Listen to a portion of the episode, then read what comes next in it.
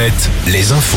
Et c'est avec Morgane Juvin. Bonjour Morgane. Bonsoir Nico, bonsoir à tous. Grosse mobilisation contre la réforme des retraites. Au moins 45 000 personnes ont investi les rues nantaises selon Ouest France, près de 15 000 à Angers, 12 000 à Lorient.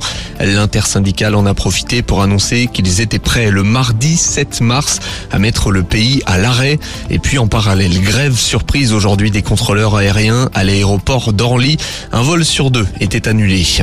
La disparition à Brest, le procureur de la République confirme que le corps calciné retrouvé près de Crozon est celui de la jeune femme de 21 ans.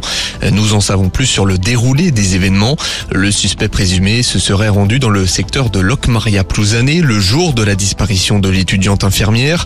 Le jeudi d'après, il aurait acheté 4 litres d'essence dans une station-service. Le corps d'Elena a séjourné dans le coffre du suspect sans savoir où il a été conservé entre le dimanche de la disparition et le jeudi suivant. La cause du décès, reste en suspens. Le procureur de Brest, Camille Mionzoni. Beaucoup de choses restent à déterminer. Il reste à déterminer notamment ce que le corps a subi précisément. Il reste à savoir où ce corps a été conservé entre le dimanche et le jeudi.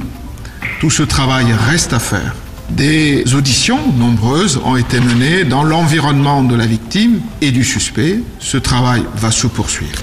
Il s'est éteint à l'âge de 97 ans aujourd'hui.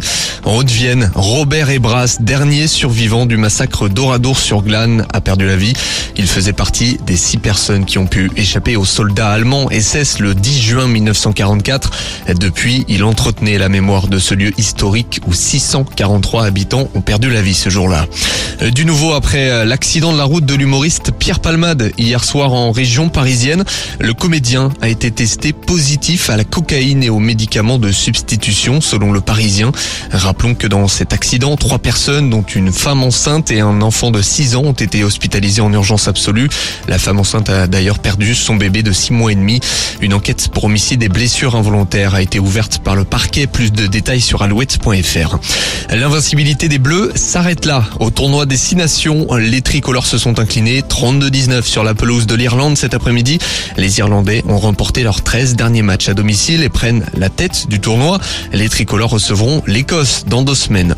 L'élite en basket, Cholet va tenter de relancer la machine après deux défaites de rang en championnat. Les Choletais se déplacent à Strasbourg. En parallèle, Limoges joue à Nanterre. En probé, le promu La Rochelle joue chez le leader Chalon-sur-Saône ce soir. Et puis un choc vendéen en National 1. Les Sables d'Olonne et Chalon vont s'affronter au sable. La météo sur Alouette avec météowest.fr. Pas de changement. Demain, toujours ce temps très ensoleillé, mais frais.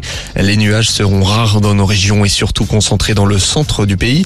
Toujours cette vigilance à votre réveil. Le gel pourrait